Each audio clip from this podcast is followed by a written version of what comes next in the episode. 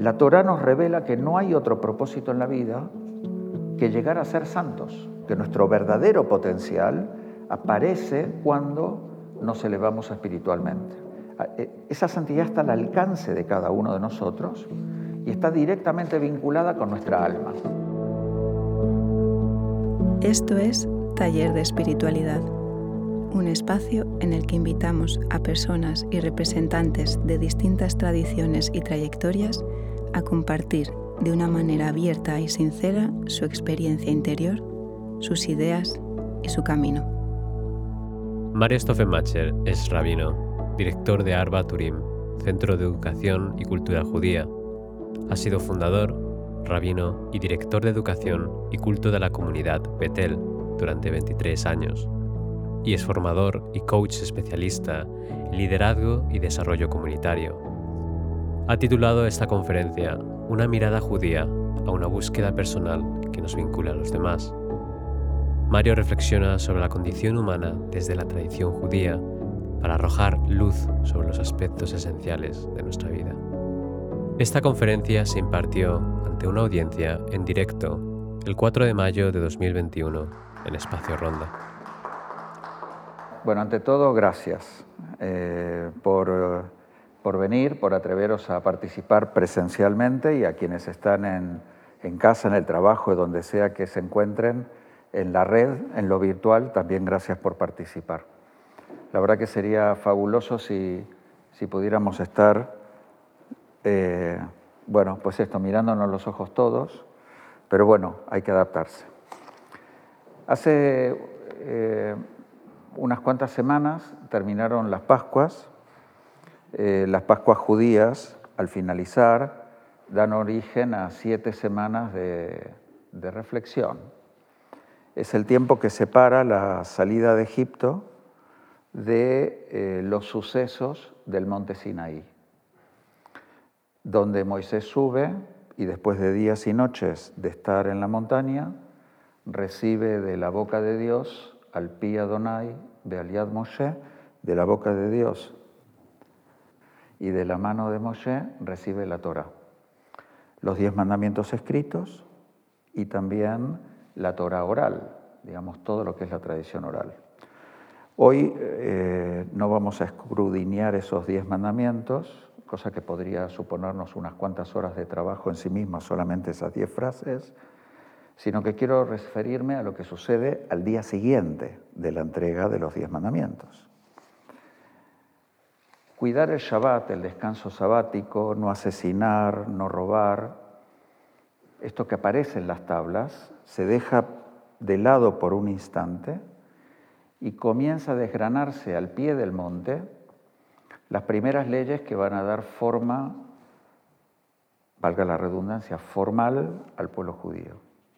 Se establece un sistema de justicia, de relaciones sociales, salariales, económicas, y normalmente es cierto que la historia de los diez mandamientos se come toda la historia de lo que sucede en ese instante, pero la visión completa de lo que son los sucesos del monte Sinaí, lo que pasa arriba, lo que pasa abajo, los tiempos de espera más los días posteriores, debería llevarnos a entender que eh, debemos comprender eh, todo eso como una integridad porque son estos días los que modelan el marco legal del comportamiento de las personas en el día a día y la forma en la que el grupo se va a administrar en sus relaciones.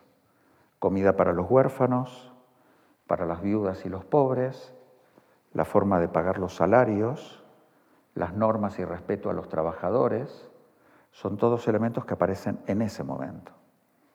Y todo esto es la base sobre la cual se conforma el pueblo en el desierto. Es interesante porque la Torá fue entregada el 6 de Sivan, el 6 del mes de Sivan del año 2448, según la cuenta judaica, y eso es exactamente hace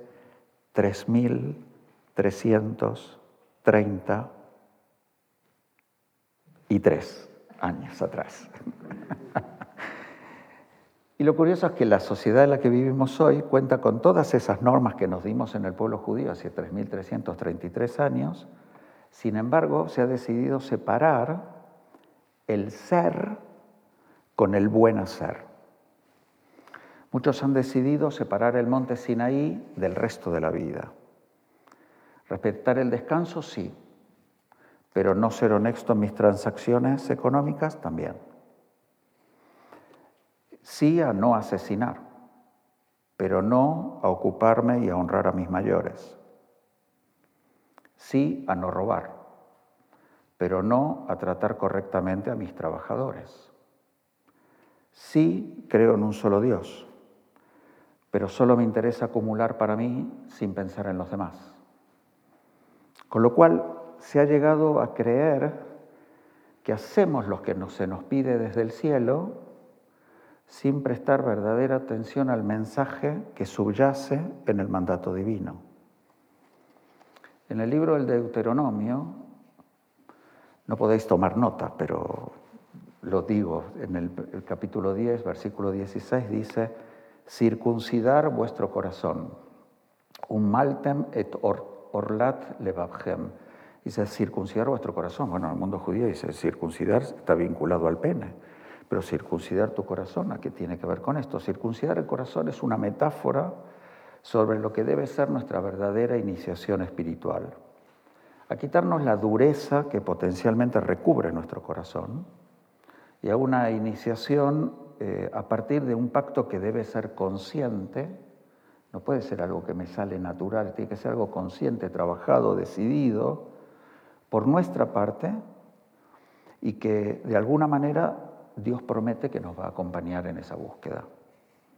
Al fin y al cabo, la realidad es que eh, eh, lo que marca nuestras vidas son nuestros deseos.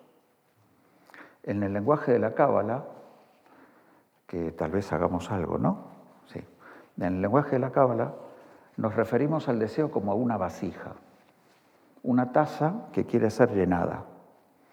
Pero claro, nuestra vasija no es algo físico, que dices en algún momento se va a rebasar. Nuestra vasija es algo que no tiene limitación. Y por lo tanto, tu deseo, tu deseo, mi deseo es, por definición, ilimitado. El deseo es la cualidad esencial de nuestra naturaleza humana, la materia de la que estamos hechos, lo que nos impulsa y lo que nos mueve. Somos paquetes de deseo y estamos buscando permanentemente satisfacernos. La Cábala habla de tres tipos de deseo, tres niveles distintos, que se encuentran en todos los seres humanos. Lo que marca la diferencia es cómo los balanceamos. El nivel 1, nivel 2, nivel 3. Nivel 1, deseos y comportamientos que están enfocados a gratificar la parte más primaria de nosotros comida, bebida, sexo, dormir. Las personas en este nivel de deseo hacen uso de un pensamiento racional, efectivamente, intelectual, pero lo que están buscando, o lo que estamos buscando, es satisfacer nuestras necesidades más básicas. Un segundo nivel es el del el nivel de la búsqueda de satisfacer nuestro honor, el poder, el prestigio, el dominio sobre los demás, la fama. Y por consecuente tus pensamientos y las elecciones conscientes que haces están enfocadas a satisfacer tu presencia frente a los demás. Lo que quieres es estar por encima de los demás. Esta es una posición en la que estoy yo que no me, no me he puesto, me han puesto. Y el nivel 3, ese nivel más alto, es el que está impulsado principalmente por las facultades más elevadas de la persona, que están orientadas a satisfacer el anhelo de sabiduría, el conocimiento y la búsqueda de las respuestas a las preguntas más eh, significativas de nuestra propia existencia. Cada cosa que hacemos, cada impulso, sea grande o pequeño, lo que está haciendo es buscar satisfacer nuestros deseos. Es como si viviéramos impulsados por la constante necesidad de calmar un hambre tremendo por alguno de estos tres niveles de deseo. Anhelos, deseos que están en nuestro cuerpo y que están en nuestra alma. A ver, todo el mundo, todos nosotros queremos ser felices, buscamos nuestra felicidad. Eso es lo que nos une a todos. No, no, seguro que ninguno de vosotros, ni aquí ni allí, hay alguien que diga yo quiero ser infeliz. Todos buscamos ser felices. Y por esa razón mucha gente vive en la infelicidad. ¿Por qué? Porque buscando satisfacer sus deseos de manera constante, sean los primarios, comida, bebida, dormir, sexo, sean los secundarios, los que tienen que ver con elementos de honor, de, significación frente a los demás, el temor a la pérdida de esa felicidad lo lleva a pensar que esa felicidad es solamente pasajera, es algo instantáneo que se va. Y yo creo que por eso la sociedad se ha vuelto más hedonista, buscando satisfacer más y más rápidamente, porque la sensación que tienes es de que se te fue, esa emoción que tenías de sentirte satisfecho y eh, con el deseo ha desaparecido. Pero lo que no hemos logrado poner en, nuestro, en nuestra vida social, en nuestro entorno social, es la búsqueda no de ese deseo, sino del deseo de descubrir nuestro mejor yo. ¿Cuál es nuestra mejor versión? Dice el Midrash las interpretaciones en Talmud, en Bereshit Rabbah, que todo fue creado en seis, los seis primeros días, pero que todo lo que fue creado, incluyendo quién, el hombre, requiere de ser mejorado. Y que lo que es creado no es estático, que el mundo está permanentemente en transformación, del mismo modo que, por tanto, lo estamos nosotros mismos. Y esa transformación podemos verla en el tiempo que vivimos. Es más individual, es una transformación que nos ha vuelto más individualistas, más personales, menos sensibles y más alejados a las necesidades del conjunto y más centrados en las personas, en nuestra propia persona. Y lo que hemos hecho es esta división que yo les decía antes del Sinaí y del abajo, lo hemos dividido y hemos reservado lo espiritual a los templos y la del conseguir los deseos individuales al día a día, en lugar de mantener las dos cosas unidas. Y sinceramente creo que deberíamos intentar ver la vida de otro modo, no de un modo binario, eh, espiritual en los templos y material y egoísta en el día a día. Porque para comprender el verdadero alcance de nuestras vidas, deberíamos prestar atención, frase, para el que quiera luego, Levítico 19:12, dice, Daber el, el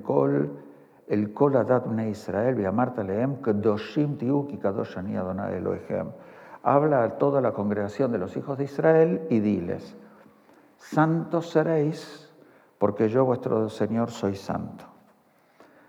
La Torah nos revela que no hay otro propósito en la vida que llegar a ser santos, a la santidad, porque nuestro verdadero potencial aparece cuando nos elevamos espiritualmente. Santos seréis es un mandamiento, o sea, se nos está diciendo, tienes que ser santo. Es un mandamiento que está expresado en plural, es decir, no es que yo voy a ser santo y los demás no, eh, ni, ni tú Armando, sino que todos tenemos que estar, eh, esa santidad está al alcance de cada uno de nosotros y está directamente vinculada con nuestra alma, con nuestra capacidad de hacer. Y aunque el objetivo de la santidad es igual para todos, todos tenemos en, en nuestras manos el, el alcanzar esa santidad, el camino para llegar a ella es totalmente independiente, único y privado de cada uno de nosotros. Nos pertenece y debemos hacerlo. Debemos hacer ese camino, una santidad que solo puede aparecer cuando nuestra vasija, esa que les hablaba hace un ratito, siente que lo completo, que para sentirte completo, no se trata de tener más comida en la mesa, ni de haber dormido más horas, ni haber practicado más sexo, ni sentirte más respetado frente a los demás en un nivel de honor, sino para lograr esa santidad tienes que sentirte o estar buscando una completud que excede esos dos primeros niveles. A ver, uno podría decir, Dios en su omnipotencia podría habernos creado completos. Oye, ¿para qué hacer todo esto y luego nos pones a trabajar? Dice, ¿por qué? Podría habernos quedado completos, pero nos ha dejado la tarea de completar la creación. No solo para transformar el, cacao en chocolate, o, el trigo en harina y la harina en pan, o las uvas en vino, sino para transformarnos a nosotros mismos en creadores de universos, en creadores reales de algo diferente. Y este desarrollo es totalmente personal e individual ya no es para satisfacer nuestros deseos de comer, de comida y honor, sino para mejorar todo lo que está a nuestro alrededor, para ser nosotros, como dirían en, el mundo empresarial, palanca de cambio. Somos el agente de cambio de la sociedad y del universo en el que vivimos. Vivir bien y hacer el bien, llevar la acción y la justicia al servicio de lo correcto, y evitar lo incorrecto. Elevar nuestro carácter centrándonos en nuestros comportamientos, en la forma en la que nos comportamos, en nuestras motivaciones y el cultivo de lo que vamos a llamar los rasgos del alma, midot, lo que son nuestras formas de hacer, de entender. Bueno, a través de, lo que, lo que eh, si tuvierais lápiz y papel, les propondría un ejercicio y es decir, ¿qué cosas sé hacer yo? Y les diría, poneros a escribir, ¿qué sé hacer yo? ¿Qué, cosas sé hacer yo en mi vida? ¿Qué cosas, ¿Cuáles son las cosas que yo hago de manera repetida? Cuando no me doy cuenta me pongo a pensar y digo, ah, estas son las cosas que normalmente hago y que son comportamientos que yo tengo, porque a través de una exploración de los comportamientos e intenciones nuestros, comparados con los de los patriarcas y los matriarcas, tal como aparece en el libro de Éxodo y Génesis, podríamos encontrar una forma de entender y modelar qué significa esa frase de andar en los caminos de Dios. ¿Qué significaría hacer eso? Eh, hay gente que dice, Mario dice, para eh, eh, la santidad del ser humano el propósito es repetir lo mismo que hizo Dios, crear, reproducir. Dice, bueno, pero ¿cómo? La pregunta es ¿cómo? ¿Cómo lo hacemos? En el siglo XIX eh, apareció, después de, toda la, de todo el iluminismo y la apertura que hubo cultural para, para el mundo judío, que estaba totalmente separado de la vida social, no podían ir, eh, hasta hacía siglo y pico atrás, no habían podido entrar a la universidad, se había producido una, una explosión de, apertura cultural hacia el mundo judío que estaba segregado. Schiller, Goethe, la apertura de las universidades en Alemania, eh, la explosión de la escala, etcétera había un temor tremendo de que se perdiera lo que era la esencia judía de la época. Y un rabino en particular, un rabino que llamaba Israel Salanter, creó un movimiento que eh, se dio por llamar Musar, M-U-S-A-R, Musar. Musar significa instrucción, disciplina, el movimiento tuvo muchas corrientes, muchas corrientes, fundamentalmente ortodoxas, eh, pero la idea que les quiero traer yo hoy aquí y con la que os voy a dejar con las ganas un poco al final, por si después queremos profundizar sobre esto en otras oportunidades, es que nuestro mejor yo, ese que estamos buscando para alcanzar esa santidad, aparece cuando nos preocupamos por cumplir con el mandato divino de Letaken Olam, reparar y completar el mundo, comenzando por lo que el rabino Salanter llama Tikkun Midot Anefesh, reparar nuestros comportamientos del alma, reparar la forma en la que nos comportamos, trabajar en nuestros comportamientos cotidianos, en lo que hacemos en el día a día las cosas que están en, la cotidianeidad, Yo no soy judío solo cuando voy a la sinagoga, es cuando me levanto, me encuentro con mis compañeros de trabajo, salgo a comer, paseo por la calle. Eso es lo que es la integridad de nuestro ser y de nuestro hacer. Trabajar en estos comportamientos cotidianos para encontrar ese mejor yo que una el ser con lo que yo entiendo que debo hacer. Dice Mario, cada vez lo está poniendo más difícil. entonces la pregunta, tú puedes empezar cada mañana rezando, y dices, bueno, dices, la mañana en el mundo judío rezamos diciendo, eh, pidiendo, dando gracias a Dios que nos ha devuelto el alma y nos ha devuelto la vida. Dice, Nishmati, dice que me has devuelto mi alma, porque tenemos esta idea de que el alma dividida en un montón de porciones, una chiquitita se queda con nosotros en la cama para que podamos dormir y las otras se van con Dios a recargarse. Y por la mañana damos gracias al despertarnos porque nos ha devuelto todas ellas cargadas de energía. Y entonces podríamos comenzar cada mañana solamente con eso e irnos y olvidarnos, o podríamos comenzar el día pensando que ese día, esa mañana, va a ser el mejor día de mi vida. Es más, los días pasados ya no existen. ¿Cierto, no? ¿Y los futuros? Tampoco. Tampoco existen. Con lo cual, en donde debo centrarme es en qué, qué tipo de día quiero yo vivir hoy. Porque este es el día en el que tengo la oportunidad de hacer algo verdaderamente significativo. No es mañana, porque no sé si va a haber mañana. Y no es ayer, porque ya, se, ya fue. El día para hacer algo verdaderamente que cambie todo es hoy. Y el tema es comenzar por algo realmente pequeño. Porque al fin y al cabo, aunque no lo queramos, cuando salgamos a la calle, Dios nos va a retar con un montón de, de pequeños retos que van a aparecer en nuestro día a día y en realidad no nos está enfrentando a los retos, nos está enfrentando al reto mayúsculo que es cómo voy a reaccionar frente a lo que me están poniendo delante. ¿Cómo voy a reaccionar yo frente a esos retos? ¿Qué voy a hacer frente a lo que me está pasando?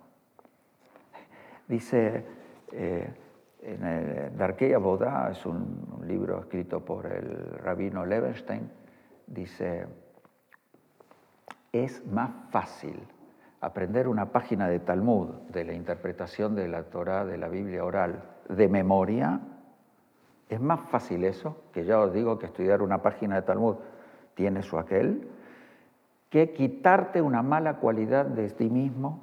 Es más fácil aprenderte una de memoria que quitarte una mala cualidad. Es extremadamente difícil quitar la raíz de lo negativo de nuestro carácter. Dice, es más fácil aprender Talmud de memoria que arrancar una sola cualidad negativa. Dice, Kol yoter li daf, Talmud bealpe, me asher akirat mida achat me de quitarla de raíz. Eh, ¿Hacemos un alto para un cuento chiquitito? Porque me estoy poniendo denso. Dice que el rabino Salanter llevó una vez los, sus zapatos a arreglar. Y ya era tarde, estaba oscuro. Entonces llega lo del zapatero, Lituania, siglo XIX, no había luz. Y está el zapatero remendón, lo, lo recuerda, zapatero, remendón, martillito, y una vela con la cual él estaba trabajando. Y ve que la vela está muy tenue, prácticamente no hay luz fuera y está trabajando con la luz de la vela, apenas tintilante. Y el rab se queda pensando, dice, hoy no va a poder hacerlo, lo va a hacer para mañana. Y le dice, tal vez debería dejarlo y los vengo a buscar mañana. Y el zapatero le dice, no se preocupe, puedo trabajar muy bien a la luz de la vela porque mientras la vela arda, tengo tiempo para repararlos. Y dice que el rabino Salanter cuando sale, cuando está allí, hace la misma eh, paralelismo con nuestra propia vida. Dice, mientras tenemos vida y tenemos esa, esa visión de que tenemos que cambiar, podemos hacer estos cambios en, el, en nuestra alma corrigiendo nuestros propios caminos. Que no deberíamos desesperar. La pregunta es qué caminos recorrer, qué comportamientos revisar para lograr esa conexión de, la, de lo cotidiano con la santidad, en un tiempo que vivimos que es sálvese quien pueda. ¿eh? O sea, si me puedo vacunar yo antes que el otro, mejor. Si, esto es el sálvese quien pueda. Entonces, la Torah nos deja algunas señales. Eh, la Torah, una de las, en Levítico vuelve a decir, dice, ama tu prójimo como a ti mismo. Rabí Akiva lo vuelve a recoger y dice, ama a tu prójimo como, a ti mismo, y dice, klal gadol Torah, es una regla muy importante de la Torah, así lo dice en el Talmud. Y se cuentan la, anécdota de que el Midrash, que en siglo I, que un, eh, un gentil se presenta ante Shammai, el rabino Shammai, y le dice que se quiere convertir en el tiempo en el que está, es capaz de mantenerse en pie en una sola pierna, a la pata coja. Y el rabino Shammai con una vara, porque él era constructor y utilizaba una vara de medir, de esas de madera, lo separa y le dice, esto es una tontería, vete de aquí. Entonces se cruza a la casa del opositor de Shammai, el rabino Hillel, y le pide exactamente lo mismo. Y el rabino Hillel lo que le dice es, ve a trabaja como ja, ama a tu prójimo como a ti mismo, lo demás es interpretación. Lo demás es interpretación, vete y estudia. El amor al otro es la base de todo el judaísmo, donde la palabra amor es la palabra clave. Pregunta, ya sé, Armando, ellos no me pueden contestar. Yo voy a repetir lo que me digáis de vosotros. ¿Cómo nace el amor? Sí, ¿cómo nace? ¿Cómo aparece? ¿Cómo aparece? ¿Aparece así de repente? ¿Hay que hacer algo? Se educa. Se educa. Ok. ¿Hay que cuidar? ¿Sí? ¿Hay que respetar? ¿Hay que ocuparse? El amor es el resultado de acciones concretas. Si yo quiero amar a otro como a mí mismo, no se trata de simplemente decirle te amo. Lo que se trata es de preguntarte cuáles son las acciones pequeñas que yo debería estar haciendo para que eso se cumpla es lo que haces, las cosas pequeñas, lo pequeñito. La primera cosa que va por delante es el respeto, la comprensión, el interés, un montón de verbos que van por antes de llegar ahí. Dice, al amor llegas cuando todos esos otros verbos se han puesto, por se han puesto antes. Entonces, cuando le está diciendo, ama a tu prójimo como a ti mismo, ¿qué le está diciendo? Ocúpate del otro, respétalo, mira lo que le falta, acércate a Él, cuídalo. Y cuando hagas todas esas acciones, entonces, recién en ese momento, habrá llegado a ese punto de amor. Estos son los comportamientos básicos del musar. Hay tres elementos que hay que tener en cuenta. Tenemos tres pasos para cumplir. El primero es darme cuenta conscientemente de los excesos que estoy cometiendo y de los, y de los desequilibrios que están en mi vida. Nos toca reconocer las piedras que están en nuestro propio camino. ¿Qué estoy haciendo mal? Reconocer los comportamientos que están siendo, que me están impidiendo hacer lo que debería estar haciendo. No se trata de eh, eh, mentirme, se trata de identificarlos conscientemente porque las piedras en el camino existen y tengo que poder identificarlas. La segunda, convertir cada uno de estos desafíos en una oportunidad. Sé que los tengo y ahora lo que tengo es que he, descubierto esa conducta que tengo que cambiar y la voy a convertir en una, en una oportunidad de cambio. Y la tercera tiene que ver con la transformación, con esa fortaleza interna que me permite eh, en el corto, pero en el largo plazo, desarrollar una fortaleza personal que me dé fuerzas para seguir para adelante. Les voy a mencionar, para finalizar, algunos de los comportamientos que el Musar identifica que deberíamos trabajar. Y me voy a detener solo en uno al final para cerrar. Humildad. Dice, humildad tiene que ver con ocupar el lugar que te corresponde, ni demasiado bajo ni demasiado alto. No concentrarte en tus propias virtudes, ni estar pensando permanentemente cuál es tu virtud más pequeñita para hacerla notar. El dicho español sería, es más fácil ver la paja en el ojo ajeno que la viga en el propio. Pues esto es lo de la humildad, es decir, no estés buscando cuál es tu fortaleza más pequeña para intentar sobresalir, a la vez que estás señalando las debilidades del otro permanentemente. Ponte en tu lugar, trata de aprender de la sabiduría de cada persona. Todos tienen algo para enseñar y con ello aprender a corregir nuestros comportamientos. La segunda, sablanut, paciencia.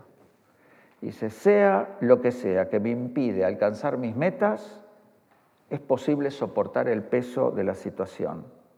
Dice el rabino Lefin en Heshbon Nefesh, dice, ay del mimado que nunca ha sido entrenado para ser paciente. Ya sea hoy o en el futuro, está destinado a beber de la copa de la aflicción. Trabajar sobre nuestra paciencia. Necesitamos abrir un espacio entre lo que nos sucede y la respuesta que damos a lo que nos sucede. Necesitamos generar ese espacio que nos permita reflexionar sobre cómo queremos reaccionar a las cosas que nos pasan, porque eso nos va a permitir trabajar sobre nuestra paciencia. Aprender a dar las gracias, gratitud, a Karatatov. ¿Habéis prestado atención a todas las cosas buenas en vuestra vida? ¿Prestáis atención de verdad a todas las cosas buenas que están en vuestra vida o solamente prestáis atención a las cosas malas que nos pasan? Solo las carencias, pero no las cosas buenas. Es cierto que eh, nos pasan cosas de todo, de, todo, de todo tipo, pero ¿por qué no prestar atención a esas buenas y agradecerlas? Dar gracias, porque eso nos va a permitir elevar también nuestra percepción de, las, de todas las bondades que nos están siendo dadas y de las bondades que podemos compartir con los demás. Agradecer es un don que tenemos que desarrollar. Rahamim, compasión, ser compasivos.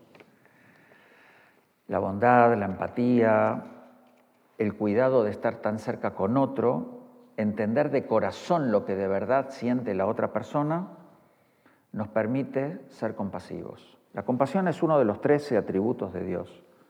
Nos acerca de verdad a los demás. Cuando de verdad has entendido a la otra persona y comprendes su dolor, comprendes lo que verdaderamente le pasa, su situación, es el momento en el que aflora de verdad esa completud en la relación con el otro y en ti mismo porque nos va a empujar a hacer cosas concretas para ayudarlo a salir de ese dolor. Para mí, compasión es el comportamiento, la forma de actuar que hace que el que está allí no sea otro, sino que sea uno como yo y que yo sea como él. Rompe el sentido de la otredad y nos acerca a la otra persona entendiendo lo que nos pasa mutuamente y nos permite acercarnos el uno al otro. Ceder, orden. El orden, a veces me dicen, Mario, ¿por qué siempre hay que hacerlo así? ¿Por qué tal de tal manera? Eh, Armando me decía, ¿sigues trabajando con directivos? Y digo, sí, yo le contesté, te contesté, sigo haciendo judaísmo con directivos. Digo, porque uno de los grandes problemas es, ¿qué hago con mi tiempo? ¿A qué me estoy dedicando? Orden. Eh, es interesante porque la palabra eh, error, eh, pecado, transgresión, en hebreo se dice avera. Avera. pero avera no quiere decir nada de eso. Avera quiere decir que te has pasado un límite, has ido más allá del límite. Y ir más allá del límite significa que estoy desgastando mi energía, que estoy desgastando mi tiempo, que no estoy invirtiendo en mis relaciones, que no estoy trabajando con aquellas personas ni con todos aquellos que me están necesitando en cada momento.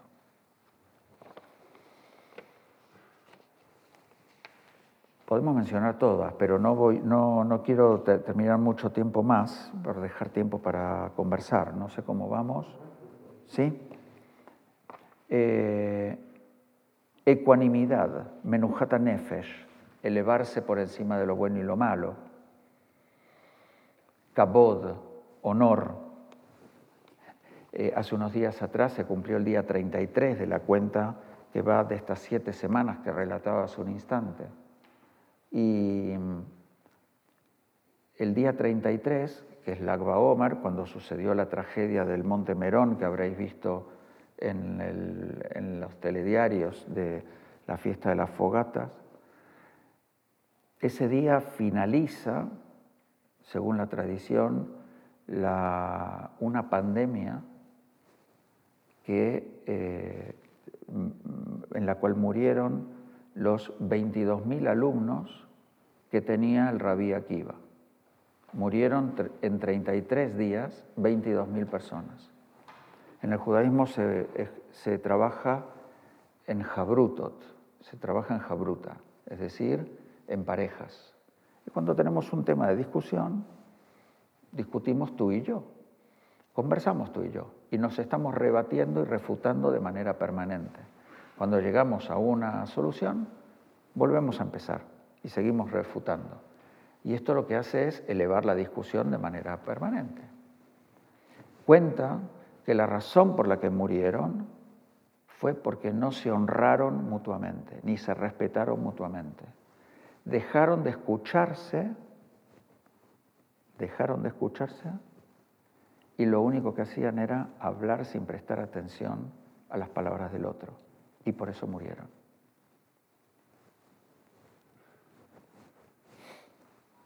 Ahí lo dejo. Eh, sencillez. Dice el Talmud, dice mi ish yashir. Mi ish ¿quién es hombre rico? Y la respuesta es Asameach Bejelko, el que está feliz con su porción. No es que seas, eh, ¿cómo se dice esto? Eh, conformista, no. Es que eres capaz de estar feliz con lo que vives, con cada instante de lo que vives. Y eso lo que te permite es tener esa sensación de sencillez. No estás siempre llorando por lo que no tienes, que te lleva a un nivel de complejidad en la que no puedes relacionarte con otro. Em, silencio, shtika. Eh, bueno, para esto, siempre que, llego aquí y me pongo los shtika, me acuerdo de una anécdota, les voy a contar una anécdota mía de adolescencia. Caminando en la playa con dos amigos en Argentina, eh, nos cruzamos con unas chicas y ellos me dicen, vamos a hablar con las chicas, a ver si lo, vamos a ver si ligamos. Y estamos los tres con dos señoritas. Y una de ellos se pone a hablar, hablar, hablar, y una de las chicas le pregunta a uno de mis compañeros, yo era más pequeño que ellos, y le dicen, ¿tú no hablas? Y él le dice, para decir tonterías, yo me quedo en silencio. El silencio. No, si no tienes lo que decir, lo mejor que el silencio nos permite comunicarnos también y nos permite comunicarnos desde la humildad, desde la sencillez. Y me gustaría terminar con una, que no es la última, porque está verdad, emet, shevila zaov, moderación, gesed, que es bondad, eh, responsabilidad, eh, confianza, emuná, fe, ira, asombro. Me gustaría terminar con eh, con una de, la, última que me falta nombrar, que es Nedibut. Está vinculada con lo que parece, no la he traducido, soy consciente. La dejo por un instante. Ustedes me van a decir de cuál es. Está vinculada con lo que aparece en Éxodo 25.1, que dice así. Habló el Señor a Moshe y le dijo, dile a los hijos de Israel que tomen una ofrenda para mí. Es el momento en el que se va a construir el tabernáculo en el desierto. La tomarán de todo aquel que de voluntad y corazón quiera darla. Vaidaber Adonai el Moshe lemor, daber ebne Israel veikjuli truma met kol ish asher idvenu libo.